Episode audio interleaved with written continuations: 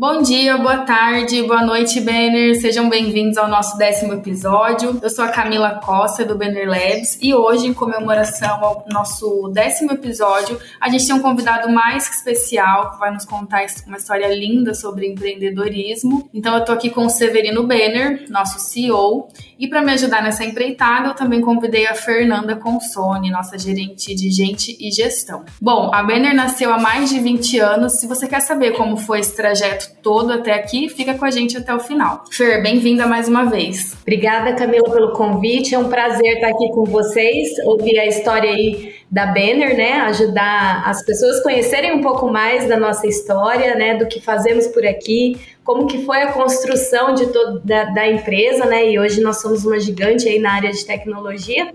Então nós vamos ouvir agora um pouquinho do Severino contando a sua história. Sem dúvida, Fer, também estou super curiosa para saber um pouco mais dessa história. Fernanda e Camila, muito obrigado aí pela, pela iniciativa e pela oportunidade de a gente poder compartilhar uh, uh, algumas coisas interessantes, principalmente para quem uh, chegou para Banner e para os nossos clientes que não conhecem a nossa história. Então, muito obrigado aí e a todos que estão nos ouvindo. Severino, obrigada por aceitar nosso convite. É uma honra ter você aqui, viu? É fundador da Banner, emprega milhares de pessoas, ajuda outros milhares de clientes, uma responsabilidade enorme, né? Então, vamos bater um papo sobre isso hoje. Severino, é muito bom poder conhecer um pouco mais sobre a sua história empreendedora. Sem dúvidas, a Banner é uma empresa de destaque no cenário nacional, mas eu imagino que você tenha tido um longo trabalho, né, um trabalho duro para chegar até aqui. Então, antes de mais nada, ninguém melhor de você do que você para falar sobre a Banner. Eu queria que você nos contasse um pouquinho sobre ela, o que é, quantos anos exatamente tem. a Banner, né, falar de quantos anos tem, né? Ela passou de 20, eu, eu, sou igual, eu vou fazer igual as mulheres, elas não contam mais depois de, de, de, de certa idade. Depois dos 20 não se conta mais. Mas a Banner vai fazer 25 anos. Eu tive a oportunidade de fundá-la, depois eu vou contar um pouco dos nossos desafios. A Banner hoje emprega um torno de 1.300 funcionários funcionários diretos, mais uns, um, uns 600 funcionários indiretos, parceiros, canais e, e, e consultores. É, é, a gente atende aí mais de mil clientes. É, em vários segmentos. A gente hoje faz tecnologia para alguns segmentos muito críticos, como saúde, é, onde a gente gerencia mais de 15 milhões de pessoas é, com nossas tecnologias, com nossos serviços. A gente atende um setor que é muito, muito, é, muito nervoso, que é o setor de logística, principalmente depois da Covid, quando a logística teve uma grande necessidade de se adaptar ao e-commerce. E, e, transportar pequenos volumes e chegar em um dia na sua casa com todas as dificuldades é, de rodovias e, e, entregas urbanas, né, trânsito. É, depois também nós atendemos hoje a, ao setor de compliance jurídico. A gente tem uma plataforma que a gente atende as grandes empresas, empresas uh, entre as, as 500 maiores empresas, a gente atende umas, umas 100 empresas com, com soluções, os bancos. É uma RP na área de departamento jurídico, onde a gente é, gerencia grandes empresas como a Petrobras, como os bancos, é, é, Santander, Safra é, e grandes empresas multinacionais, tudo que você pode imaginar sobre compliance. Nós somos líderes nesse segmento. Depois nós temos uma plataforma de RH que é um, é um, é um dos poucos sistemas hoje é, é, 100% web, full web, com todas os, as ferramentas e necessidades é, de você ter um RH sem papel, é, toda a documentação ah, assinada eletronicamente, sem custos adicionais, é uma plataforma que o, o colaborador tem o seu espaço, que a gente chama o portal do colaborador, onde ele pode se comunicar com todas as áreas. Nós temos um RP é, que foi o primeiro produto, depois eu conto para vocês. O primeiro produto é um RP completo, que a gente, é, ele hoje atende grandes corporações, tudo que você pode imaginar, desde produção a serviços. Uh, esse ERP ele, ele, contempla toda a área administrativa de back-office. Então, e nós temos uma startup que é o Otto, que é focado na área de hospitais, é, que Otto HX é uma startup que é especializada em saúde pública e hospitais e clínicas e, e as, as portas de entrada de um plano de saúde, com, incluindo a telemedicina. Então, a Bena hoje tem um mix muito grande de produtos e ela hoje nós somos uma grande família. É, é, quem está aqui, quem está chegando, eu, eu vejo as carinhas todo dia que chega aqui na Banner é, e a gente é, é uma empresa que você é, pode vir para se desenvolver, para aprender, para crescer. Tem muita oportunidade aqui. A Bener é realmente uma escola, né? Vários, vários colaboradores que eu já conversei falam a mesma coisa. A Bener é uma escola. E quando a gente entra né, em uma das verticais, a gente sabe que é uma grande empresa, mas te ouvindo falar, eu fiquei aqui pensando na imensidão, na complexidade né, das coisas que a gente faz. Então, realmente, é muita gente empenhada em fazer essas entregas, muita gente envolvida, né? E eu imagino o tamanho da sua satisfação ao olhar para trás e ver tudo que você construiu, né, a partir de uma ideia lá 25 anos atrás. Bom, mas depois a gente fala mais sobre a Banner, vamos falar um pouquinho sobre você. Eu queria que você nos contasse sobre a sua origem familiar, é, o, seu, o seu sobrenome Banner, né, de onde ele vem. Seus pais são brasileiros? Conta pra gente. Não, meu, meus pais são brasileiros, mas de origem, minha mãe de origem italiana, Martina, é, é, de, da região de Bergamo, da Itália. Ela veio para o Brasil muito, muito jovem. É meu pai de origem alemã. O Benner é o nome do meu pai, sobrenome da minha mãe, do, do nome do meu pai. Benner é uma, um nome de origem alemã. Então, por isso que eu sempre brinco, né? Digo assim, eu sou meio alemão, meio italiano. E, então a origem do nome vem, vem exatamente daí. Meu pai era agricultor, minha mãe era professora há 45 anos professora no estado de Santa Catarina, se aposentou como professora. Ela só se aposentou porque a gente pediu para se aposentar depois de 45 anos dando aula. E ela, é, eu tive, não sei se, eu tive a felicidade dela ser minha primeira professora nos primeiros quatro anos. Então não era fácil porque eu não podia aprontar na escola, né? Minha mãe me controlava 24 horas por dia. Mas é, eu, eu, a minha, minha, a nossa família é de origem humilde. Eu trabalhava aí até os 14 anos, eu trabalhava na roça. Eu trabalhava meio período na roça para ajudar meu pai na agricultura e depois eu ia estudar. Então, a minha vida desde pequeno, desde sete anos, sempre foi dividir atividade que hoje que o pessoal fala de exploração infantil, na verdade eu ajudava meu pai é, e em outro período ia para a escola. Então minha vida sempre foi muito, muito assim agitada desde o início ajudava no sustento da família, né, Severino? É, não tem, ajudava, ajudava no sustento a, e, e assim, não tinha muito espaço para mimimi, né? Então você tinha que fazer, teu tempo era é fazer ou não fazer. Então, aí tinha ainda fora do, do, do desse espaço, tinha os, as tarefas escolares que minha mãe antes, antes de, de ir dormir, ela verificava se estava feito, se não estava feito, não ia dormir. Então, mais ou menos é assim que foi minha vida da infância, mas é, teve um grande aprendizado que é disciplina. Acho que hoje que as pessoas precisam é disciplina. E isso eu aprendi nesse, nesse, é, de ter uma disciplina para você é, ser persistente, você ter a disciplina, fazer as coisas é, que você se comprometeu, que essa é uma grande dificuldade hoje é, dos, dos RHs, né, da, da, dos líderes, né, de ter um time que é disciplinado e compromissado. E isso me ajuda um pouco. É, as pessoas de origem alemã, elas têm uma coisa que é a disciplina muito rígida, é, compromisso muito rígido, a busca da perfeição todo dia a busca da perfeição, a gente não aceita nada mais ou menos, então, às vezes de forma até exagerada, mas assim, é, isso tem a ver com o nosso, nossa, nosso, nosso sangue de, de fazer as coisas bem feitas, não é por nada que a Alemanha é um, um grande país tecnológico, ela busca a perfeição, faz os melhores carros, faz as melhores tecnologias, então é por causa disso. Bom, eu assim como o Severino também sou meia, meia italiana e meio é, alemã, né? Meu, sobre, meu sobrenome é Severino, apesar de vocês me conhecerem como Consone, que é o, o italiano, né? É Klein. Então, da minha origem da minha família da minha mãe. E sabe o que tem de legal nisso, Severino? É, eu ouvi de você uma história e gostaria muito que você compartilhasse aqui sobre as suas experiências no empreendedorismo, que foi a questão da melancia. é. Então, se você puder contar para nós da melancia, eu, acho, eu achei super bacana, é, me diverti muito com essa história, mas de fato fez você amadurecer aí no empreendedorismo, né? Fiquei curiosa por essa história, hein? É uma história bem bacana. Mas é o seguinte, eu desde, desde jovem, eu, eu buscava de ter meus pequenos empreendimentos é, em casa eu, eu tinha minha, minha, minha. Eu cuidava, meu pai permitia que eu cuidasse, que eu tivesse um, um animal que eu pudesse vender e ganhar um dinheiro, eu, que eu pudesse ter meu meus porcos lá que eu, que eu cuidava para poder vender e fazer meu, meu, meu dinheirinho. Então eu sempre, desde jovem, eu, eu, eu procurava fazer alguma coisa para ganhar meu dinheiro.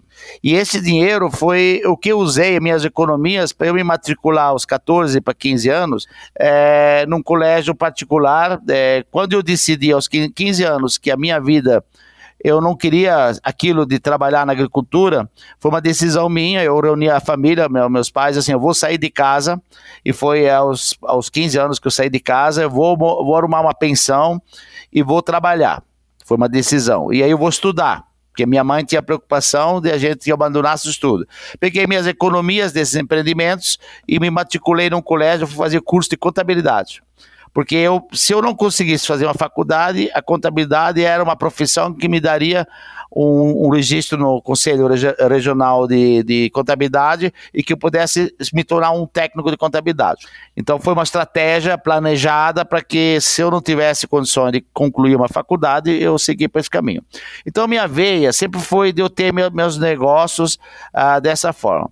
A história da melancia é que quando eu fui trabalhar, eu arrumei um emprego no primeiro. Ó, eu, tenho uma história legal. Eu comecei a trabalhar no dia 1 de março. Eu comecei a estudar neste colégio de, de, de, de padres de 1 de março, onde eu só tinha dinheiro para matrícula, certo? E aí acontece, eu não sabia como é que ia pagar a primeira mensalidade. E eu tinha, eu fui morar, na 1 de março, eu fui morar na, numa pensão que eu arrumei na casa da minha tia. Hoje falecida, mas minha tia que me acomodou lá. E aí eu, eu tinha uma. E meu primeiro emprego, eu nunca esqueço disso, eu, o cara me, é, me pagou 720 cruzeiros.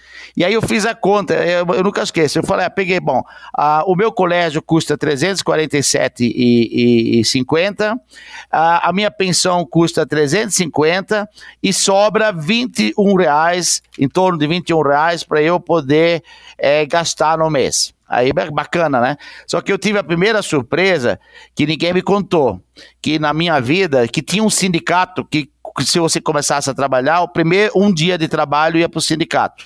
E aí, é, e que e tinha um negócio do INSS, que ia descontar 8%, na época era 8% da minha folha. Ou seja, meu planejamento financeiro furou no primeiro mês. Aí, assim, poxa, o que, que eu vou fazer? Eu vou ter que empreender. Deu ruim.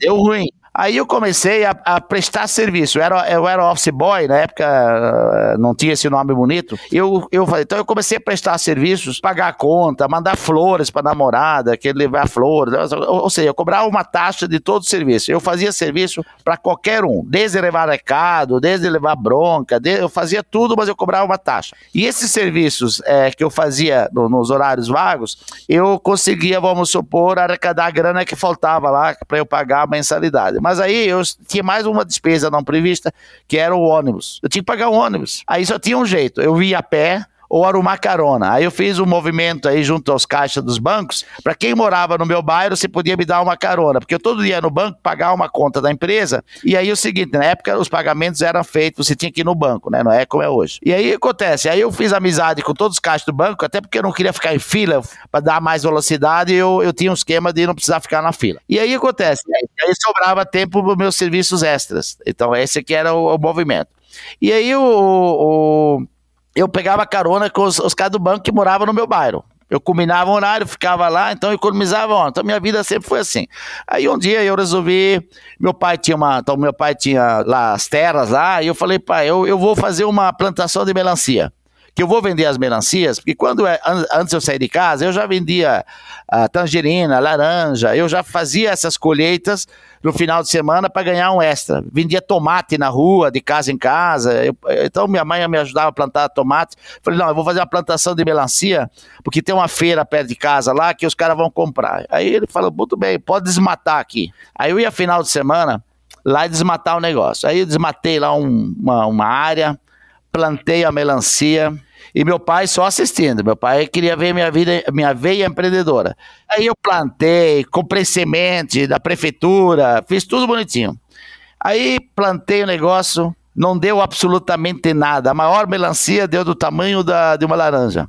Minha, minha produção foi zero. Aí tá bom, tava triste e tal, mas eu falei, não. Passou outro ano, eu falei, pai, vou, vou plantar, vou limpar de novo, vou plantar. Fui lá, fiz tudo de novo finais de semana, tal, trabalhando de, de, de, sábado o dia inteiro, domingo, limpando a área, pá, adubando a área, é, bot...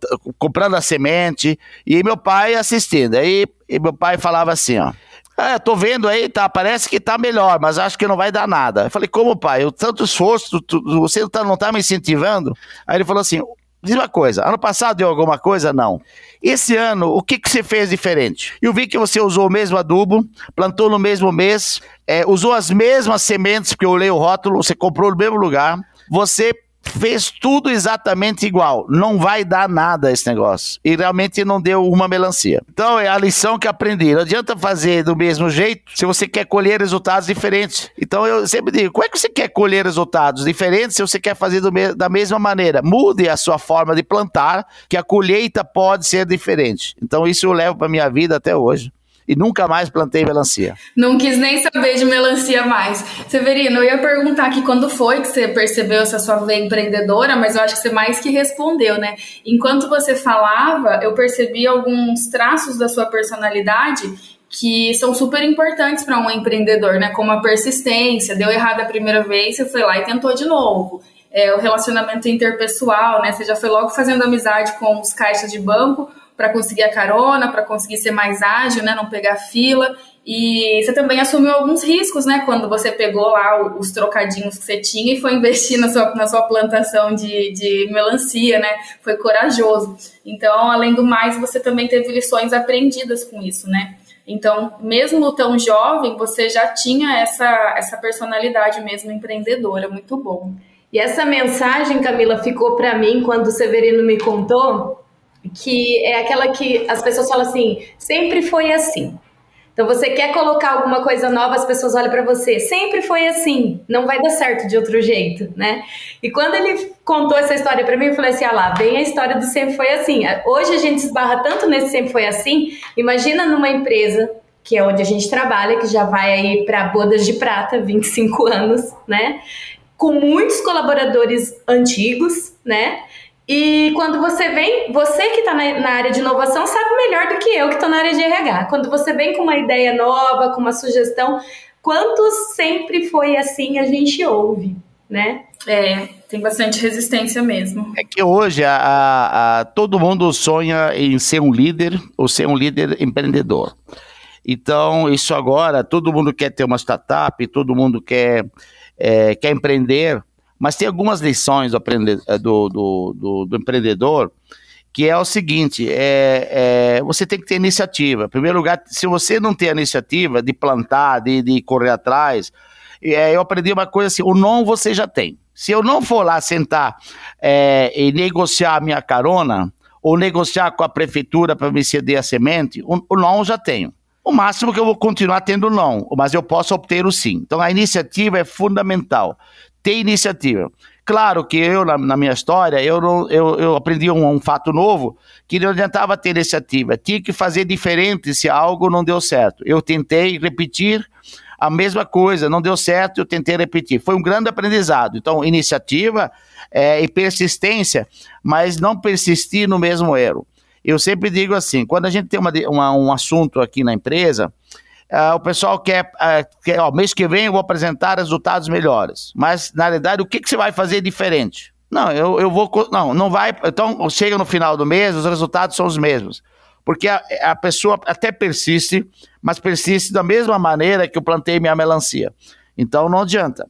Planejamento. Os líderes hoje, eles têm que ter uma visão de planejamento. O jovem hoje, ele não quer planejar, ele já quer executar, tem que ter planejamento. Se você é, olhar os, uh, esses empreendedores que, das startups que estão dando certo, eles têm uma veia de planejamento e, e de, de, iniciativa que é muito, muito forte. É só prestar atenção. É, não é para sair fazendo de qualquer jeito. É, depois, é, você tem que ser muito bom em lidar com pessoas. Hoje em dia você lida com pessoas. Então, lidar com pessoas, gerir pessoas, eu chamo aqui o, é, o líder educador. Talvez muita gente que hoje, é, na Banner, hoje, que ocupa grandes cargos nas, nas, grandes empresas, eles tiveram a oportunidade de trabalhar ao meu lado e eu sempre fui um líder educador. Eu, eu perco tempo ensinando. Mas, claro, eu, eu também não gosto, é, é, como eu sou uma pessoa muito, muito rápida, assim, se a pessoa não tem vontade de aprender. Muitas vezes a pessoa quer ser um líder, quer ser um líder, quer ser um empreendedor, mas não tem paciência ou não está afim de ser, para ser curioso, estudar. Ela tem que, é, a gente ensina e ela tem que ir lá se desenvolver. Então, outro dia eu falei assim: o que, que mais você gosta na Bena? A Bena me joga no fogo, me, me dá desafios que eu não conhecia. Então, as pessoas que gostam de desafios que elas não conhecem, elas, elas, elas se dão bem na Banner. Certo? Tem, tem gente que gosta coisa pronta, tá aqui o manual, tá aqui ponto a ponto, e a pessoa é uma pessoa mecânica. Então, é, aqui na Banner a pessoa tem que ter iniciativa, vontade de aprender e, e aprender coisas novas. E aí acontece, tem uma visão financeira. O empreendedor tem que ter uma visão. Tá? Isso me ajudou lá no início, com a minha, minha formação contábil e financeira depois, porque eu fiz contabilidade, finança, foi, eu fui evoluindo, administração. E aí acontece, eu, eu, eu, essa visão financeira eu levo até hoje.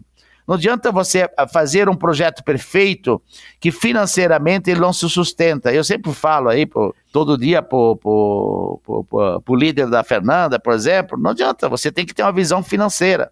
Se você não tem uma visão financeira, não adianta. Você vai fazer um monte de coisa legal, mas eles não sustentam. Talvez esta falta de visão financeira seja responsável por, por 96% das startups que, que têm dificuldade depois do segundo ano, terceiro ano, caso elas não consigam investidor anjo, assim por diante. Porque a questão financeira é fundamental na vida do empreendedor.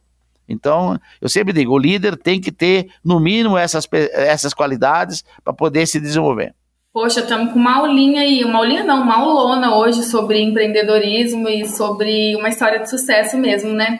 É, você falou que seu pai era agricultor, sua mãe era professora. Teve algum empreendedor em quem você se espelhou na sua família, ou fora dela mesmo, alguém que você falou, nossa, esse cara correu atrás e fez dar certo, eu quero ser, eu quero ser assim? Ou foi realmente uma iniciativa sua? Não, acho que isso nasceu, isso nasceu comigo de não me conformar, é, acho que é, foi uma necessidade de não me conformar ah, ah, com que da, da, minha vida, da minha adolescência, é, que eu tive pouco tempo de, de curtir a adolescência, então de, de, eu querer fazer diferente. Então, é, é, de eu ver minha mãe é, dando aula, dando catequese, sendo juíza de paz, resolvendo os problemas da comunidade, é, minha mãe sempre foi uma pessoa muito ativa. Então acontece, é, assim, então foi nascendo. Eu, eu, minha única influência foi um primo que era contador de uma empresa e eu via nele, é, poxa, uma chance de eu, de, eu, de, eu, de eu exercer uma profissão. E eu falei, você tem que me ajudar aí, me ensinar algumas coisas de contabilidade, que eu vou ser contador. É, foi o primeiro cargo que eu ocupei de liderança numa grande empresa, que é a, a, a história do contador. E foi muito legal. Eu estava um ano na empresa, e era uma empresa de. Era a maior empresa de, de informática chamada, chamada CETIL, e, e era em Blumenau. Eu tinha um emprego lá que eu fazia minhas, meus trabalhos de banco, de banco e, e aí tinha uma, uma coisa muito engraçada. Eu resolvi sair dessa empresa por orientação de um, de um líder meu. E eu fui trabalhar numa segunda empresa, e a empresa fechou no primeiro dia de trabalho.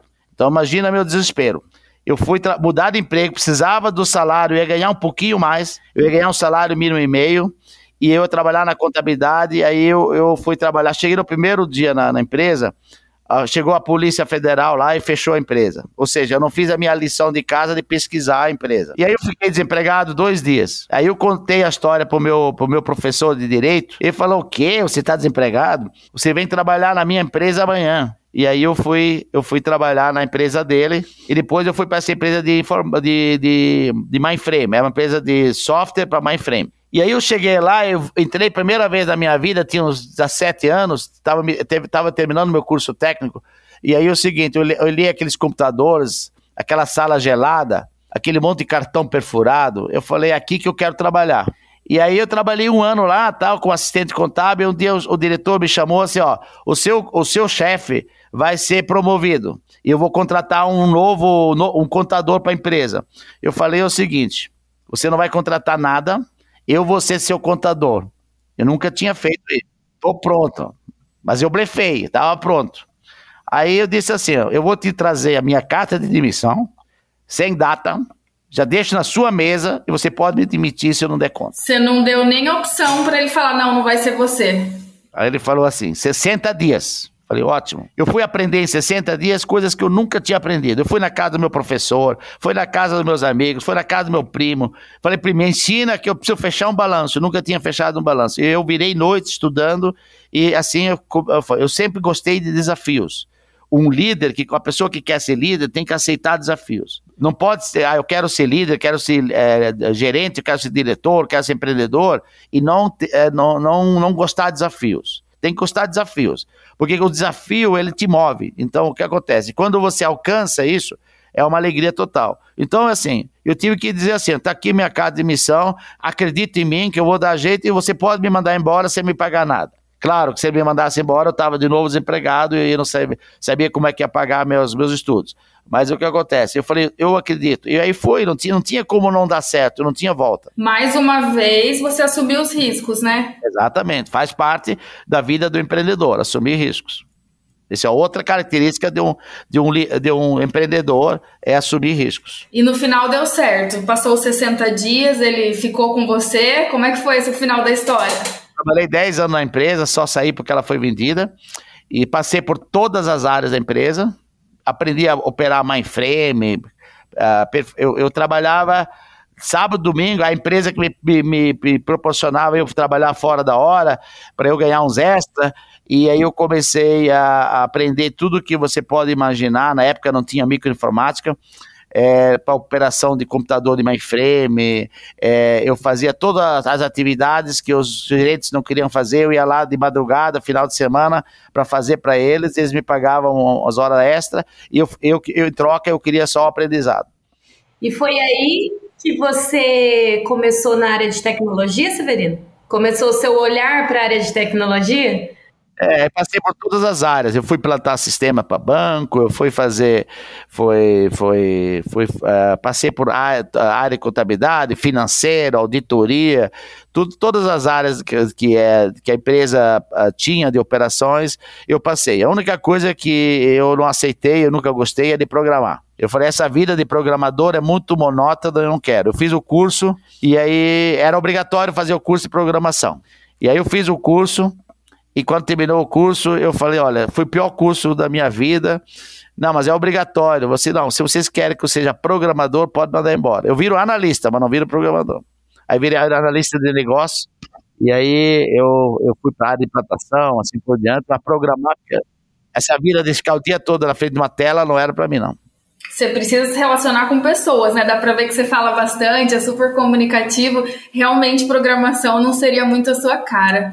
É, depois desse emprego, né, depois dessa oportunidade, você já teve logo a ideia de fundar a Banner ou você passou por outra empresa? Não, eu estava lá ainda, eu tinha, é, eu tinha 17 anos, foi um momento engraçado, eu convenci meu pai a me emancipar. Eu resolvi criar, eu, eu, eu, eu, fui, eu, eu enxerguei uma oportunidade que nossa empresa, ela processava a contabilidade de empresas do Brasil inteiro, mas não assinava. E aí eu, eu, eu tinha 17 anos, cheguei lá para o meu diretor, que era o diretor-presidente, e falei assim, ó, eu quero criar uma empresa de contabilidade mas eu quero a sua autorização, porque afinal de contas sou funcionário aqui, e eu vou fazer isso fora de hora, fora de, de, de hora, assim por diante. Aí ele pegou o dinheiro no bolso, assim, e pegou um dinheiro, acho que é dinheiro que sobrou da, da do, do, ônibus, vamos dizer assim, né? E falou assim: eu vou ser teu sócio em 50% e me deu lá, se a valor de hoje, 200 reais, mal deu para eu registrar a empresa lá junto. Aí, eu, mas eu tinha que me emancipar, explicar para o meu pai que ele tinha que ir no cartório, me emancipar, foi muito difícil. E aí eu, eu consegui convencer ele, através da minha mãe, eu, eu fiz a emancipação para eu poder ter uma... Porque se você quer abrir um negócio com menos de 18 anos, na época você tinha que se emancipar. E aí eu fiz a emancipação e criei minha primeira empresa, é, mesmo trabalhando lá, eu tocava, aí tinha uns 20 funcionários, e, e dessa 17, 18 anos, assim por diante, Depois eu vendi a empresa e fui criar, um, voltei para a área de, de tecnologia. Ô, Severino, voltando ali onde você disse que não queria ser programador, a gente consegue é, identificar a importância hoje da gente é, ver o perfil de cada candidato, né? Porque você imagina se eu te colocasse como programador dentro da, de uma empresa? O gestor ia me matar e você também, né? Porque não ia dar certo nunca. Então, assim, cada um dentro das suas realidades, das suas vontades e do que você tem de melhor para entregar, né? É, eu tenho uma característica que é muito boa, eu, eu, eu tenho uma uma análise analítica muito rápida. Eu olho para qualquer número, qualquer coisa, eu detecto rapidamente que tem um erro e onde está o erro. Você pode ver quando vocês mandam o relatório para mim, eu já devolvo, tem erro. Eu ia falar exatamente isso, a gente sempre vê. A coisa boa que o programador precisa ter, análise, é, uma visão analítica, raciocínio é, analítico. Mas eu não tenho paciência de ficar muito tempo parado uh, eu e o computador. Eu preciso ter gente próxima, eu preciso estar. Tá, então, o que acontece? Eu não sirvo por causa disso. Se eu ficar sentado um dia inteiro, eu, um dia só, eu peço a conta porque eu não consigo. Eu preciso estar em movimento, eu preciso estar junto com as pessoas, eu preciso estar junto com o cliente. Então, é, não ia dar certo essa coisa de. Tem, tem gente que, que tem esse raciocínio tem essa lógica, mas ele, ele gosta desse, dessa coisa de eu e a tela. Eu a tela, eu a tela, assim por diante. E quando que surgiu a ideia de, de fato, criar a Banner? Falou, não, agora eu vou abrir uma empresa. Ela sempre chamou Banner ou ela teve um nome antes e depois mudou? Como é que foi? Não, sempre nasceu Banner. É, a Banner é a minha terceira empresa, quarta empresa, porque eu também empreendei na, na, na área de é, na área de, de têxtil, eu tinha uma confecção, que eu junto com um amigo, e aí acontece, a Bene é minha, minha terceira, quarta empresa. É, então, eu, eu, a contabilidade eu vendi, é, criei uma empresa de desenvolvimento de software, que eu fundi com outra empresa, é, e aí surgiu lá em 96, 97, a onda dos RPs, que a gente fazia sistemas que chamavam sistemas integrados. Eu lancei um produto chamado Decisor, Decisor chegou a ser um sistema vendido no Brasil inteiro para empresas e surgiu a onda do RP. Banco de dados, RP, novas tecnologias, e aí eu convidei, e aí nós, eu, eu apresentei um business plan, é, é eu tive dois planos de negócios recusados. Um eu fiz com lá na empresa que eu trabalhava, a gente queria criar uma divisão de microinformática, e eu fiz um business plan para que os funcionários tivessem uh, ah, 50% eh, pagando as cotas e a empresa que eu trabalhava teria 51%, 49%, 51% de, de uma empresa na área de microinformática. Porque a empresa que eu trabalhava tinha 23 filiais, tinha estrutura, tinha 3.500 funcionários. Eu achava que eu desenvolver sistemas dentro da, da microinformática é, eles, é, com uma marca consolidada, nós íamos construir uma, uma Microsoft dos dias atuais, que na época a Microsoft não, não tinha essa potência que era hoje. Então, o que acontece? Aí, é, o meu business plan, reuni todos os diretores, os donos no hotel, fiz a apresentação, bonitinho tal, é, e o meu, o meu presidente falou assim, isso aí é uma brincadeira, é, não, a microinformática é um capricho, não vai, não vai vingar. E não aprovou. Aí todo mundo saiu, por isso que Blumenau é hoje considerado a capital do software. Os funcionários mais antigos saíram e criaram seus próprios negócios. E eu também saí e criei, eu já tinha meu negócio, criei outro e assim por diante. E aí, o, o, porque a gente não acreditava mais nisso e todo mundo queria empreender. E aí acontece. A gente fez. Depois eu, eu tinha meus negócios e surgiu essa história da, da, de RP. Eu fiz um segundo plano de negócio para criar uma empresa de RP. E a empresa, eu, é, hoje tem duas empresas é, grandes na área de RP e a gente ia criar uma única empresa. Aí os sócios da outra empresa não concordaram e nesse momento nós estávamos numa feira em São Paulo, passa o Zé Milton, um Zé Milton que é o fundador comigo da Banner e o Pereira que fundou a Banner, nós éramos três, três sócios. E passou no stand que eu estava, uma feira, e aí disse, o que, que você está fazendo aqui? Falei, eu acabei de ter meu plano de negócio recusado aqui, agora eu vou, eu tô triste. Aí ele falou, mas o que que é? Me mostra aqui. Quando eu mostrei, nasceu a Banner lá no, no, no stand da empresa concorrente, é, nasceu lá a Banner, a gente resolveu fundar a Banner. É, o Zé Milton, que hoje ainda está comigo na Banner, está só no conselho, a gente criou a Banner, que com duas pessoas, na verdade, que trabalhávamos na, na empresa que eu, eu trabalhei lá desde os 17 anos. Então a gente fundou a Banner, cada um já, já tinha suas empresas, já tinha saído da empresa, já estavam indo para a segunda empresa comigo, e assim nasceu a Banner. Mas isso foi lá em, no, em 96 para 97. Legal, então você contou aí com a ajuda de dois amigos, né, dois parceiros, para realmente colocar a mão na massa e executar essa ideia. E entre esse plano de negócios, né, entre essa ideia e realmente começar o negócio, começar a dar certo, levou quanto tempo aí? Como é que foi essa trajetória? Não, nós voltamos em 30 dias, nós, nós aí a gente, a gente precisava contratar os primeiros colaboradores e aí a gente descobre, todo mundo quer criar empresa, mas quando a gente vai botar no papel, é, é, é mais ou menos assim. E cada um tinha que botar um dinheiro, é, acontece igual hoje, né? Você, quando você começar a arrecadar, muita gente, ah, mas eu não tenho dinheiro, todo mundo quer empreender, mas não tinha dinheiro. E aí, assim, tá bom, não temos dinheiro. Aí nós, nós fomos na, na casa do Zé Milton, tinha uma edícula, que as, as filhas dele brincavam, era o local de brinquedo. Falei, se a gente doar os brinquedos delas, porque elas já são grandes, e a gente construir aqui essa edícula, é, é, outro dia até postei, é, existe ainda até hoje, e a gente pegou, chamou o marceneiro, botou umas bancadas nas paredes e cabia oito programadores. Então a Bene nasceu numa edícula, no fundo da casa de Hamilton, com oito pessoas e começou com algumas pessoas, que hoje o Robson Gripa, que foi o primeiro programador, nós temos o Marcelo Murilo, então, que são pessoas que hoje estão comigo na Bena. Era essa a pergunta que eu ia fazer. Desses oito programadores, se tinha alguém que estava ainda com você até hoje, além do José Milton, né, que é seu parceiro até hoje. Tem alguns é, que estão hoje na, na holding, é, como o Silvio, são algumas pessoas que hoje são, são, aposentadas, mas eles, eles estavam junto nesse time e nós deixaram, vamos supor, porque eles foram para inativa, mas continuam ainda de sócio na, na, na Bena, certo?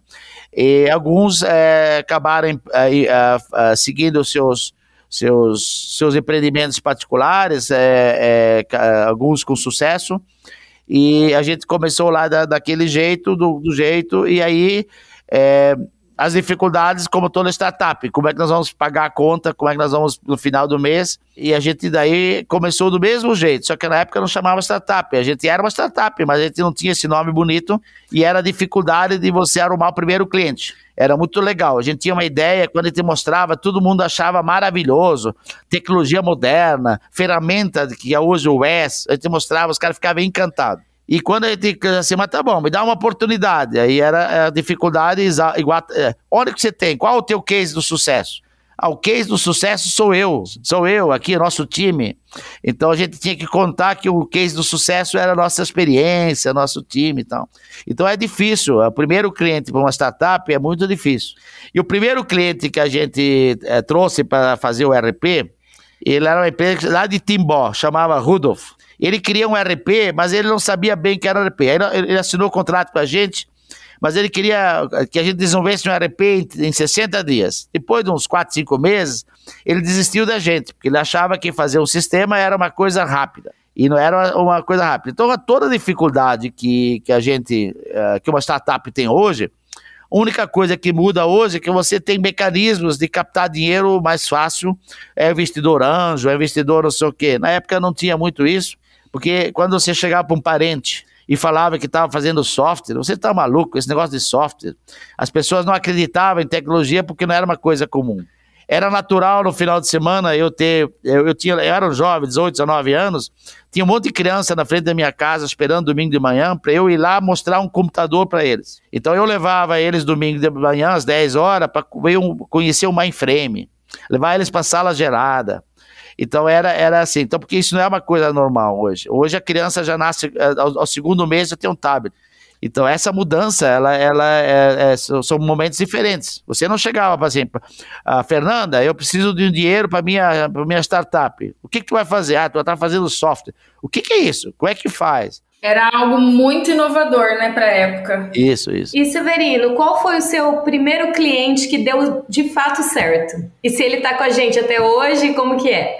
a gente foi fazer, é, foi fazer RH, foi fazer, foi fazer RP e RH. Foi, foi os dois primeiros produtos que a gente resolveu fazer. E, e, a gente foi empreender. Mas tem uma história, quando a gente tinha lá seus oito funcionários, e não tinha produto ainda, estava na fase de desenvolvimento, eu tenho um fato muito engraçado. E eu tinha uma empresa que atendia algumas empresas grandes, com o meu, meu sistema é, de gestão anterior. E aí um dia me chamou o, o, o presidente de uma grande empresa e o, o conselheiro para uma reunião. Eu quase assim, o que, que esses caras querem comigo? E aí eles me chamaram na sala, cafezinho e tudo bem. Falei, bom, ou eles vão dar uma notícia boa ou notícia ruim. Não tem meio tempo, porque é muita polpa, né?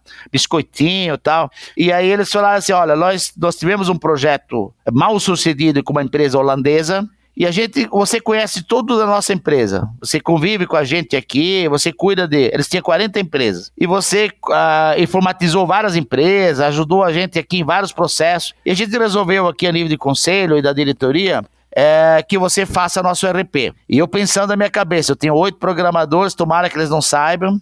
Né? Então eu, eu, falei, você não deu certo, uma empresa holandesa, como é que eu vou dar certo? E aí, ele, aí, eu, aí eu falei, mas tu topa? Eu nem pensei, tá topado. Aí eu saí de lá, dirigi 250 quilômetros, pensando como é que eu ia dar a notícia para a turma lá, do Robson, Zé Milton, que eu tinha arrumado um cliente que nós precisávamos contratar 70 pessoas, no mínimo. Aí o que acontece? Aí eu cheguei, fiquei pensando, acho que você foi louco, você apertou a mão do presidente dizendo o que ia fazer e eu não sabia como. Fiquei pensando naquelas duas horas e meia como é que ia fazer. Cheguei lá, reuni todo mundo e eu falei: é o seguinte, nós temos o primeiro grande cliente. Sim, mas nós não temos o produto pronto, mas vocês vão fazer o produto. O produto não está pronto, mas vocês têm aí alguns meses para terminar o produto. Ah, mas não temos gente. Ah, é, então vamos contratar umas 60 pessoas. Você está louco, não sei o quê, mas todas as dificuldades. Aí você está louco, você está louco. E não temos lugar para sentar as pessoas. Eu falei, ué, a gente arruma um espaço porque não podia mais ficar na edícula, não cabia 60 pessoas. Aí eu tinha um prédio lá que eu vou, vou acomodar vocês lá. 70 pessoas cabem no prédio, fiz algumas mudanças e botei o RH para contratar pessoas. E assim começou a história da Bene, mas assim que os meus sócios quase caíram duro, caíram da cadeira, o, Rob, o Robson teve um infarto, porque assim, como é que vai fazer isso? Porque eles iam ficar lá com aqueles nove pessoas há muito tempo. Eu falei, acabou a moleza, a startup acabou agora. Mas tu não vai assinar o contrato. Vou lá, eu vou preparar o contrato e vou assinar. E eu não sabia como fazer. Então, é, foi novamente um desafio muito grande. E isso foi a virada. Posteriormente, essa empresa teve um problema financeiro, entrou em recuperação judicial, mas ela nos ajudou a, a, a, a nos levar em 2001. A gente já tinha alguns produtos bem maduros e aí a gente foi para o mercado. Severino, quanta história legal, né? E eu fico aqui imaginando as cenas e imaginando a cara do Robson de assustado, a cara do Marcelo Murilo de desespero. Meu Deus, esse homem é doido. E você acelerando todo mundo para conseguir fazer essa entrega aí para esse primeiro importante cliente, né? É, há 20 anos atrás, né, quase 25, você, você imaginava que a Banner se tornaria o que hoje ela é? Não, é certamente que não. É, as coisas foram acontecendo de uma forma natural. É, em 2000 eu me mudei para São Paulo. A gente a, a, primeira dificuldade financeira foi em 2000 na Banner, porque aquele cliente que foi nossa grande nossa nossa grande vamos supor oportunidade também foi nosso desespero. A gente aprendeu uma coisa a gente aprende na faculdade, nunca depender de um cliente só. Mas quando você começa uma startup, isso é natural. No início você vai depender de um e dois clientes, depois você tem que sair disso. E a gente é, é, começou a ter uma dificuldade financeira e eu decidi morar em São Paulo. E aí a gente também nasceu a, em Maringá, a Bena Saúde, que também nasceu de uma necessidade, porque a gente não tinha a, a visão de fazer saúde. Mas aí um cliente que é hoje, nosso cliente é hoje, nos pediu é, para desenvolver um sistema, que é a Camed.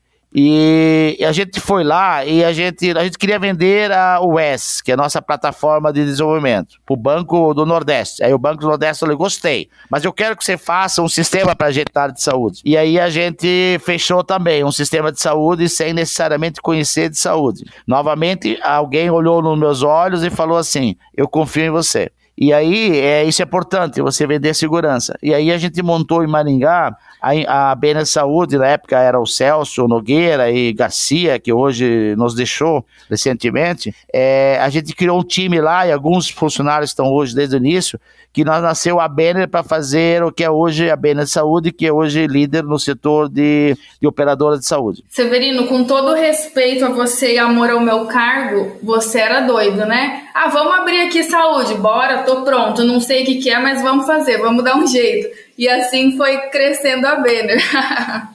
muito inspirador. Mas é, é muito desafio, né? É, eu tinha uma, uma, eu trabalhava naquela empresa de, de tecnologia lá que eu fiquei 10 anos. E aí foi uma coisa muito engraçada. Chegou, chamou meu diretor e quando o diretor eh, chama assim para uma, uma, conversa, a gente já tem que se preparar. E ele marcou logo cedo, queria uma, uma conversa, a secretária me recebeu bem. Aí ele falou assim: Você é contador? Claro, eu faço tua contabilidade das tuas empresas, eu cuido do teu imposto de renda. É, você, já, é, eu já, você já é meu cliente. Aí ele falou: Muito bem. O que, que você conhece de contabilidade bancária? Eu falei, eu não sei nem como é que funciona. Aí ele falou assim, ele pegou um livro assim de umas mil páginas, ele falou, aqui tem tudo que você precisa saber. Eu falei, você vai abrir um banco? Você vai abrir um banco? Se fosse hoje, ele dizia, eu tô abrindo uma fintech, mas não tinha fintech né? Aí eu falei, não, não, não, é que nós vendemos para um banco lá no, no, no, no, em Amazonas e eu preciso de alguém que vai lá implantar sistema de contabilidade para banco. Eu falei, mas não tem nada a ver com contabilidade bancária. Eu falei, tu estuda esse negócio aqui e eu tiro as dúvidas para você, porque eu trabalhei em banco, e aí você vai lá implantar. Aí eu pensei, bom, ele vai me dar uns três meses para estudar esse negócio, vou fazer um curso. Aí ele chamou a secretária e disse assim: compra uma passagem pro Severino. Ele vai, assim, dia tal, ele vai para o Amazonas. E era dez dias depois da conversa. Então eu tive que aprender em dez dias o, o setor bancário. Eu virei noite. Meu Deus! Adeus noites de sono, adeus horário de almoço, adeus tudo. Sempre tem alguém te acelerando, né, Severino? Sempre tem alguém te acelerando. Vamos implantar, vamos, vamos ver a contabilidade de banco, vamos. Tem alguém acelerando você. E hoje você faz esse papel de acelerar as pessoas. É isso aí. Mas, ó, olhando por outro lado, as pessoas que você acelera provavelmente sejam as pessoas que você acredita que vai dar conta, igual as pessoas que fizeram isso com você acreditavam, né? Então tem essa parte da confiança. As pessoas podem, elas têm um potencial muito acima do que elas imaginam que tem. As pessoas às vezes se limitam porque elas é, é uma questão de acreditar em si. Isso é uma questão de ter segurança. As pessoas têm, elas conseguem dar muito mais do que elas imaginam. O que precisa é desafiá-las. Por isso eu sempre digo, um líder, ele tem que descobrir isso no time e ver até onde pode levar o time. Bora dizer assim, ah, não deu, mas assim, descobrir o limite de cada um. Porque é tão legal quando você consegue fazer isso com as pessoas. Então acontece assim, você já, ah, mas eu nunca fiz. Então, é, e, e, a gente dá um desafio que a pessoa nunca, nunca fez. Isso tem uma história aqui, a, a Mara, que está há muitos anos comigo, aí um dia eu chamei para ela assim, ó, eu quero que você crie um estatuto para o conselho, eu estou criando um conselho aqui na Mena, você tem que fazer um estatuto, fazer um regimento. Mas ela assim, tá louco, eu não sei nem o que, que como é que faz isso. É, você, você tem uma internet, se estuda final de semana, você me traz segunda-feira as tuas ideias e a gente faz. E liga aqui para a lista, tem um instituto de governança, você liga lá, eles te ajudam tal, e você vai fazer o estatuto. Ela, ela não dormiu, né? Falou, tá, mas eu nunca fiz, não sei fazer, não sei... Ah, mas se você tem uma internet, vai atrás. E assim, assim, é, se você falar com a Mara, a Mara assim, o que eu aprendi na minha vida, eu não aprendi em curso nenhum, porque sempre no desafio. Então, é hoje a pessoa que conhece melhor a empresa do, do que eu, ela sabe cada, cada, cada canto, porque eu sempre desafiei ela. Então, isso as pessoas têm que ter essa, essa coisa de querer, porque quando você é desafiado, é a tua chance de aprender algo novo. Puxando aqui um pouco de toda essa história que você falou, é, e para todos os colaboradores que tão, estão nos ouvindo, né? O quão, import, o quão, quão, quantas oportunidades a Banner dá para os colaboradores. Hoje, você citou alguns nomes aqui que começaram com você como programadores, que é o Robson e Marcelo, e assumiram uma cadeira de VP. Você falou da Banner Saúde, nós temos hoje o nosso diretor aqui da unidade, o Márcio Zanardo, que começou como, como programador. Nós temos aqui, vou falar porque eu estou mais próximo, né? O Ricardo Finglo, que começou como estagiário e hoje é gerente da área de suporte. Então, quantas oportunidades você, como empregador, a Banner como empregadora, é, oferece e que basta a gente abrir os olhos para ser desafiado e fazer as nossas entregas, né? Então, eu acho muito legal. É, o nosso desafio hoje na área de tecnologia é retenção das pessoas, porque o mercado aí de startup e assim por diante mas é a grande oportunidade dele das pessoas se desenvolver. A Banner hoje, muitos profissionais que passaram na Banner estão hoje em grandes empresas com cargos muito interessantes. Ontem ainda até recebi aqui a visita do, do Belchiori, ele está hoje como diretor, o, o status de vice-presidente de uma empresa de tecnologia. São pessoas que passaram aqui pela gente, que, que tiveram a oportunidade de trabalhar comigo. Então eu gosto das pessoas que se desenvolvem, desejo sucesso e, e quando as pessoas nós temos uma coisa que muita gente quer volta para a Bena depois de um tempo e a gente, na medida possível, dá oportunidade para as pessoas que queiram voltar. Então, é claro que é, poxa, a Bena, não sei o quê, é muito desafiante. Claro que é toda, qualquer startup hoje é desafiante, tem as dificuldades muitas vezes acentuadas, Claro que nós temos hoje perfil de pessoas que gostam de, de, de trabalhar numa empresa que está tudo resolvido. E você, é, uma startup, você tem tudo a fazer, né? É mesmo na Bena tem muita coisa para fazer. Se você vai trabalhar numa empresa de 100 anos, está tudo resolvido. Você pega o manual, estuda e vai executar. É perfil de cada um, certo? É um perfil de cada um. A, a, pessoa que quer criar uma startup, se ela é do perfil que quer as coisas tudo resolvido, não vai dar certo. Ela tem que, ela tem que fazer criar um manual, criar a política, criar não sei o quê, criar o produto, documentar o produto, ela tem, ela, é, é, ela tem que fazer tudo. Isso é um perfil das pessoas. A empresa precisa de todos os perfis. Precisa o cara que faz, precisa o cara que inova, tem o cara que lidera. Então, é, todo mundo é importante. Precisa saber equilibrar esses pratos. Ô Severino, é, em algum momento da sua trajetória aí na Banner, você pensou em desistir? Teve alguma dificuldade tão severa que você falou, poxa, agora não vai dar? Não, é. é quando você é, um, é um, uma pessoa que tem um objetivo muito forte na vida, assim, você não aceita isso. Claro que já teve momentos muito difíceis, é, teve, teve momentos é, complicados e, e, você, mas você, o, o teu desejo de vencer é tão grande que você não aceitaria uma derrota dessa, porque a desistência para um, um empreendedor ele é ele tem um sinônimo de derrota. E aí acontece, é, é, isso também é um, é um ponto de atenção. Às vezes você pode, é, às vezes você tem que é, começar de novo, você tem que parar e começar de novo. E às vezes você está tão obcecado que talvez você não enxerga isso. E certamente, é, algum, alguns momentos da, da, vida profissional, eu teria feito coisas diferentes. Hoje eu faria diferente, faria algumas coisas diferentes. É, por exemplo, né, eu ter trazido lá atrás, quando tive várias oportunidades, trazer sócios para alavancar a Banner, como hoje as startups fazem. Então a gente achou que não precisava, não sei, alguns, algumas decisões. Hoje é fácil analisar, né? Hoje todo mundo já tem um business plan, um PowerPoint de oito, oito páginas, ele já está apresentando para sócio. Ele não quer vender o produto, ele quer arrumar um sócio. Na época não era assim, você tem que fazer um produto, ter clientes, depois você arrumava o sócio. Hoje não, você faz um PowerPoint com uma ideia e vai atrás de sócio investidor. Então, o que acontece? Então, está um pouco invertido isso. A Bene nunca teve investidor, sempre fomos com, com recurso próprio, é, é, desenvolvendo, compramos algumas empresas. A gente sempre foi caminhando apenas a, a próprias pernas. Mas, é claro, mas é claro, hoje uma startup ela consegue acelerar o seu crescimento com dinheiro. Isso não existia na época. Ô Severino, eu tenho aqui duas perguntas para te fazer, mas diante de tudo que você já falou, eu imagino a resposta. É, muita gente pensa que empreender é fácil, né? Nossa, deu certo, estou com um cliente, estou milionário, né? Não é bem assim. É, houve algum período aí da sua carreira que você ficou, fora esses, esses pontuais que você já falou, né? Clientes novos e tudo mais, aprender coisas novas, você ficou trabalhando de segunda a segunda ou ficou um longo período sem férias? Como é que foi essa parte aí? Fernanda, você nunca me deu 30 dias de férias. Eu não sei o que é 30 dias de férias. Eu passei tempos assim de 6, 7 anos seguidos sem saber o que é uma férias, umas férias.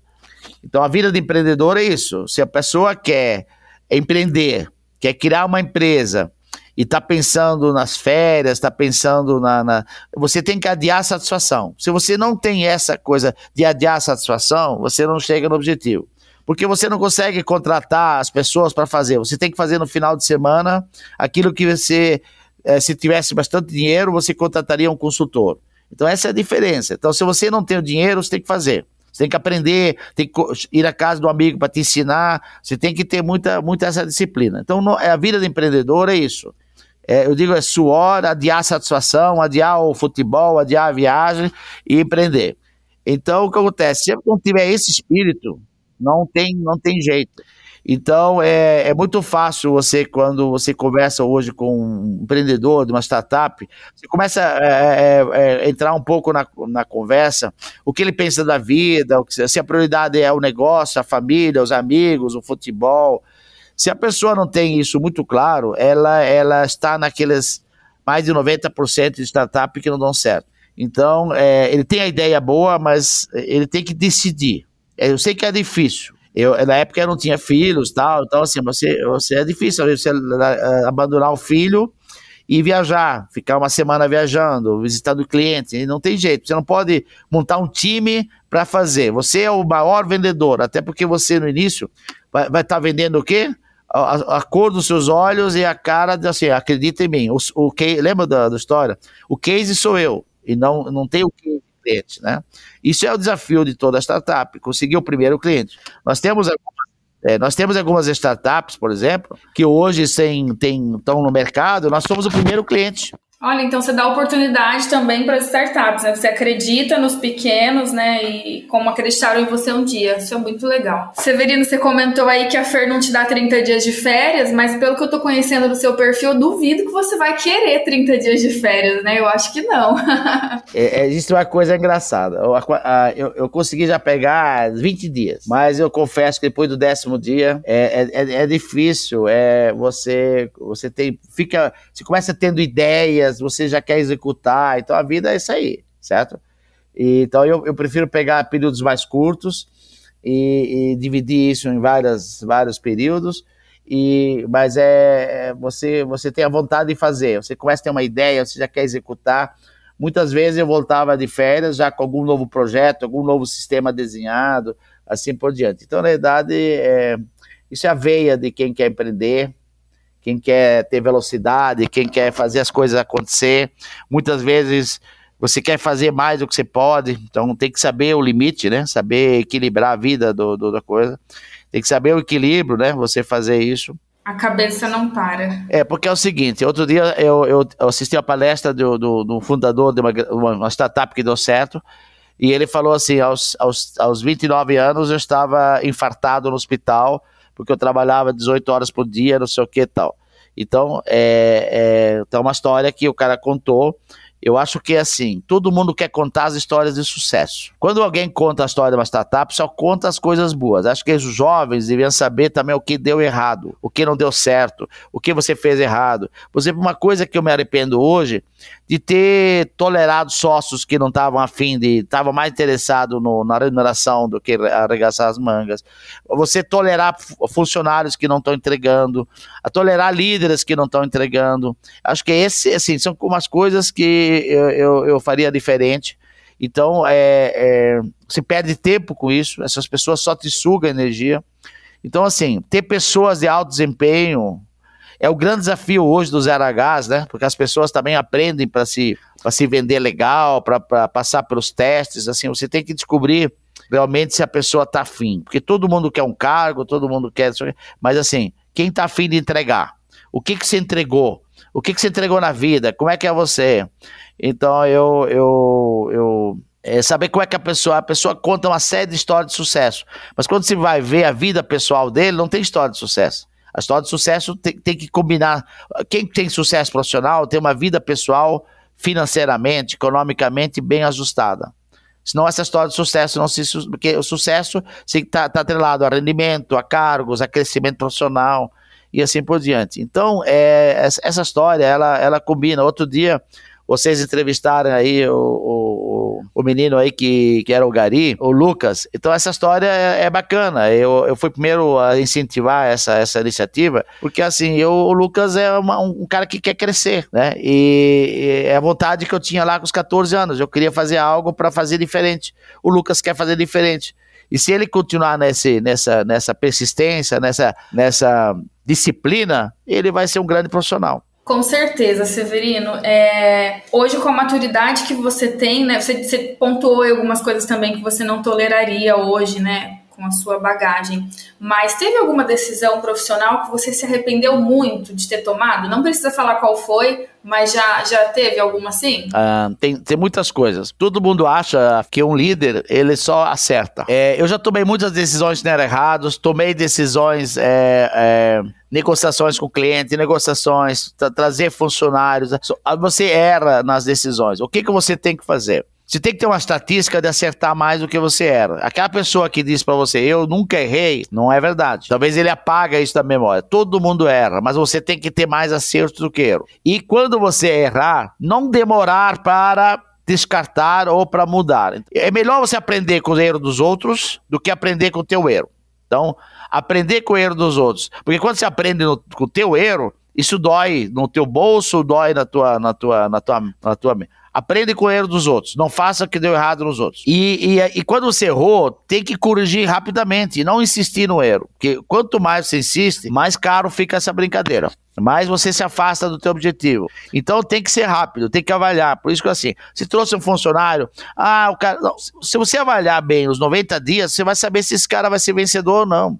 É só prestar atenção. Você vai ter que dar capacitação, capacitação, mas não adianta só dar capacitação se você não sentir que ele tem vontade. Tem que ter, o que eu digo, a faca nos dentes e dizer assim, eu vou crescer. Porque se você só dá capacitação, capacitação, se ele não quer se desenvolver, não está afim, não adianta. A capacitação não resolve, ele vai ser. Então, é isso é importante. Hoje em dia, a vida dos RHs é muito difícil. Mas existe uma coisa que eu sempre digo: o RH é ferramenta. O líder, o líder é o grande gestor de pessoas. O gerente, o diretor, o líder. Então é o seguinte: o líder ele tem que aprender a lidar com gente. O, RH, o RH dá as ferramentas. Então, isso é importante. O RH dá as ferramentas, o líder é o, é o, é o, é o, é o grande instrumento. O líder que dá desafios, ele promove, ele, ele dá feedback, ele, ele chama atenção, ele corrige um comportamento. Então, é, isso é fundamental. Mas assim, a pessoa não pode ser líder e achar que o RH vai resolver o problema do seu time. Você traz as pessoas, quem, quem decide trazer com quem eu vou trabalhar é, é, é, o líder. O líder vai dizer assim: você, eu quero você no time e eu não quero você no time. Eu quero fulano ciclano. A decisão é dele. Então ele tem que montar um time que seja vencedor. O, todo o sucesso de um líder depende que ele aceita trabalhar com pessoas medíocres. O que a gente percebe, Severino, é que aquele líder que está bem próximo à equipe, ele consegue identificar isso muito rapidamente. Porque a gente, é, como você mesmo pontuou, as pessoas estão é, cada vez mais melhorando a forma de se vender. E na entrevista, a pessoa precisa se vender, né? Porque ali, tecnicamente, dia a dia, a gente não conhece. E quantas vezes a gente já contratou alguém que se vendeu muito bem numa entrevista, né? Tinha um currículo aparentemente que iria dar muito certo. E aí ele chega aqui, eu já tive casos aqui na, na unidade da saúde também, que ele chega aqui e você vê que não era tudo aquilo que a gente pensava. Então, quando o líder está próximo do seu time, ele consegue prontamente identificar isso. É, é, lógico, a gente tem aí um período de 90 dias para fazer essa avaliação, tentar auxiliar, mas a gente consegue, com o líder próximo, consegue identificar e a gente consegue fazer as adaptações necessárias ou, se for necessário, o desligamento. Severino, se você pudesse aconselhar alguém que está começando, né, com toda a bagagem que você tem, que, que você diria? Ah, você já foi mentor de alguém, de algum empreendedor que está no início de carreira, né? Eu imagino que você tenha muita coisa para compartilhar e para agregar nessa fase. É, eu, eu, eu, eu preciso arrumar mais tempo, mas eu, eu tenho feito isso. Eu tenho toda hora vem alguém aqui é, para discutir um plano de negócio. Eu, é, eu, eu, eu participo na, na, nos meus horários. Eu gosto de fazer isso, eu, eu de, de ajudar as pessoas. Eu tenho participado, na medida do possível, ajudado, só que a procura é muito grande, né? Todo mundo quer que eu, que eu seja conselheiro, ou seja, o quer te, testar o modelo, né? Eu quero mostrar para alguém o meu modelo de negócio para ver se, se tem. Primeira coisa, assim, é, nós temos hoje uma geração de jovens, assim, eles, eles, têm, têm, eles são muito criativos, Mas gente, se não tiver alguém que ajuda, eles não têm a bagagem de, de, de olhar para o lado econômico, lado financeiro. Eles têm uma ideia boa. Precisa ter. A grande, o grande sucesso de uma, uma, uma startup, eu sempre digo assim: arruma um bom conselheiro, arruma um bom investidor anjo, que, mas não só o investidor anjo que coloca dinheiro, o investidor anjo que ajuda no dia a dia aí a, a desenvolver é, o produto, gastar tempo, fazer não sei o quê, e, e, isso é fundamental. Eu acho que agora tem que ter muita persistência, não vai dar certo na primeira vez, esteja preparado para muitos nãos, esteja preparado para muitos nãos, porque você vai bater, não, não, é não, você vai bater no investidor, é não, então, assim, a pessoa tem que ser persistente. É muito legal, né? Quando você vai ver uma palestra, o cara assim, ó, fui lá, investidor, o cara me deu dinheiro. Mas a, a, quantos é não, é, ninguém gosta de contar. O não é, é a grande história de, aprendizado os não que você teve, eu não vou comprar de você, porque você não tem, é, você é pequeno. É, a Bene passou muito isso. Você, eu gostei muito do seu produto, mas você é muito pequeno. Você, então, assim, é, é, é esse tipo de coisa que é, vale a pena contar, né? Tem que ter alguém que te acredita em você. E a gente recebeu muitos nãos. Então tem que estar preparado para não. Sim, é verdade. O desafio provavelmente na sua época era tão grande, se não maior, é, ao que as startups enfrentam hoje, né? Severino, falando um pouquinho de inovação, né, das oportunidades que as startups têm hoje, é, talvez seja mais fácil entrar, ter contato com essas grandes empresas, por, por áreas estratégicas, né? O Banner Labs, que é a área que vocês criaram para olhar para a inovação, trabalhar a cultura de inovação dentro da empresa, abre as portas para as startups, né? Semanalmente a gente recebe aí várias startups apresentando seus produtos, querendo fazer algum tipo, tipo de parceria com a gente. Então eu queria que você falasse um pouquinho sobre o Banner Labs, né? O que você acha, o que você espera dessa área e por que você decidiu tirar um sócio seu, né, o Marcelo Murilo, alguém do board, para puxar essa iniciativa? Então é algo que vocês realmente acreditam, né? Querem que dê certo. Eu acho que a inovação é fundamental. É, é, a sobrevivência de todas as empresas, não importa se é de software, se é de serviço, se é de, de tecnologia, se é de indústria, se é qualquer indústria, qualquer setor, necessita da inovação. E o, o grande desafio é tornar a empresa uma empresa inovadora. Fazer com que a pessoa tira um tempo do dia e pense em inovação. Não tem jeito, como a Banner fez, separar pessoas, uh, começar separando pessoas uh, para focar em inovação e essas pessoas depois contaminem as demais para ter projetos de inovação. É, nós acabamos de lançar um produto agora chamado Evo, na área de RH, que foi desenvolvido com startup, com nosso, nosso, nossa orientação, nosso, nosso desenho, nosso DNA, mas um, sendo desenvolvido totalmente fora da Bena. A startup precisa desse apoio, a startup precisa desse, desse, desse conhecimento para que ela possa é, colocar, é, entender e, e principalmente entender que fazer produto hoje é fácil. Eu acho que a Camila pode falar isso. Vem muita gente que tem uma boa ideia de produto. Desenvolver um produto hoje, é, principalmente quando é um produto que tem uma finalidade específica, que é um pedaço de uma área, é uma função específica, é, ele é fácil de fazer, é rápido de fazer. O problema é que depois colocar ele no mercado, construir toda a, a trilha de marketing, a credibilidade do produto, depoimentos, e aí que começa a dificuldade, e aí que começa o grande investimento. O grande investimento não é fazer o produto, é, é você comercializar o produto, tornar o produto um case de sucesso. Então, esse é o nosso papel, esse é o papel da Camila, o papel do Marcelo, de ajudar as startups, fazer coisas juntos, desenvolver produto internamente, apoiar o nosso pessoal interno para pensar fora da, da caixinha. O grande desafio é fazer as pessoas pensar fora da caixinha. Muito bom, Severino. É, agora a gente recém fechou uma parceria com a Liga Ventures, né? Então a gente vai ter muita coisa aí pela frente, muito desenvolvimento de cultura, vamos ter bootcamps, vários eventos de inovação. E todos os colaboradores da Banner são mais que bem-vindos para participar dessa jornada com a gente. A gente já fez dois eventos agora em maio, um voltado para a liderança e o outro para todos os colaboradores. Então, haverão outros eventos. A gente quer contar cada vez mais com a participação de todo mundo e o incentivo das lideranças, né? Porque uma área sozinha não faz inovação. É, a área só vai servir para apoiar né, as iniciativas de inovação. Mas efetivamente quem faz inovação é quem está na ponta, né? Todos os colaboradores aí se esforçando no dia a dia é o que vai trazer um resultado para a gente lá na frente. É isso aí, Camila. É essa linha aí, continua nessa, nessa jornada que nós vamos colher bons frutos. Vamos sim. Bom, a gente já temos aqui o nosso podcast recorde, né, de tempo. Foi um papo ótimo, Severino. Muito obrigada pela sua disponibilidade, por compartilhar tanta coisa legal com a gente. Certamente a sua história, assim como a de outras pessoas que já estiveram aqui, vão incentivar muita gente, né, que vai ouvir esse episódio. Então, obrigada e te esperamos aí para os próximos. Obrigado, Camila. Eh, obrigado, Fernanda.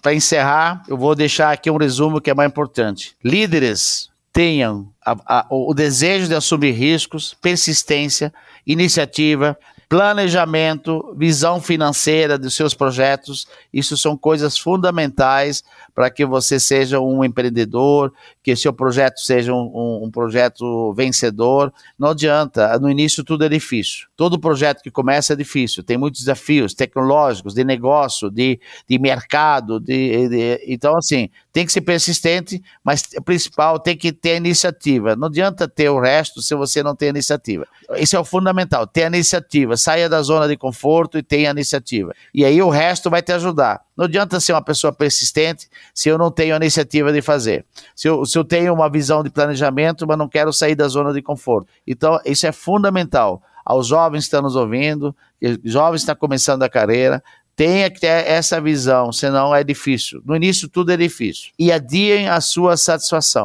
Eu sempre digo, eu faço parte da, da comunidade Metanoia e a gente tem um lema muito fácil. Uma empresa é uma empresa de corpo, mente e alma. É uma pirâmide. E essa pirâmide tem que ficar em pé. A, a alma são os colaboradores, a mente são os clientes, e o corpo é a tecnologia, a estrutura, processos, RH, toda a estrutura, indicadores. E isso tem que estar equilibrado. Não existe uma empresa, uma pirâmide não fica em pé se ela, se ela, ela não tem o equilíbrio das três partes. Então, é isso que eu tenho que pensar. Eu tenho que ter o equilíbrio das três coisas. Muito obrigado a todos. Obrigada, Severino, por compartilhar a sua história com a gente. Nós somos imensamente gratas, né, aqui. Estou falando gratas porque tá eu e a Camila aqui te batendo esse papo com você, né? Então, muito obrigada. É, acho que a sua ah, penso que a sua mensagem foi de extrema importância para todos nós, para te conhecer um pouco mais, para conhecer um pouco mais da Banner, né? E parabéns pela sua história de sucesso. Tchau, tchau, pessoal. Até a próxima.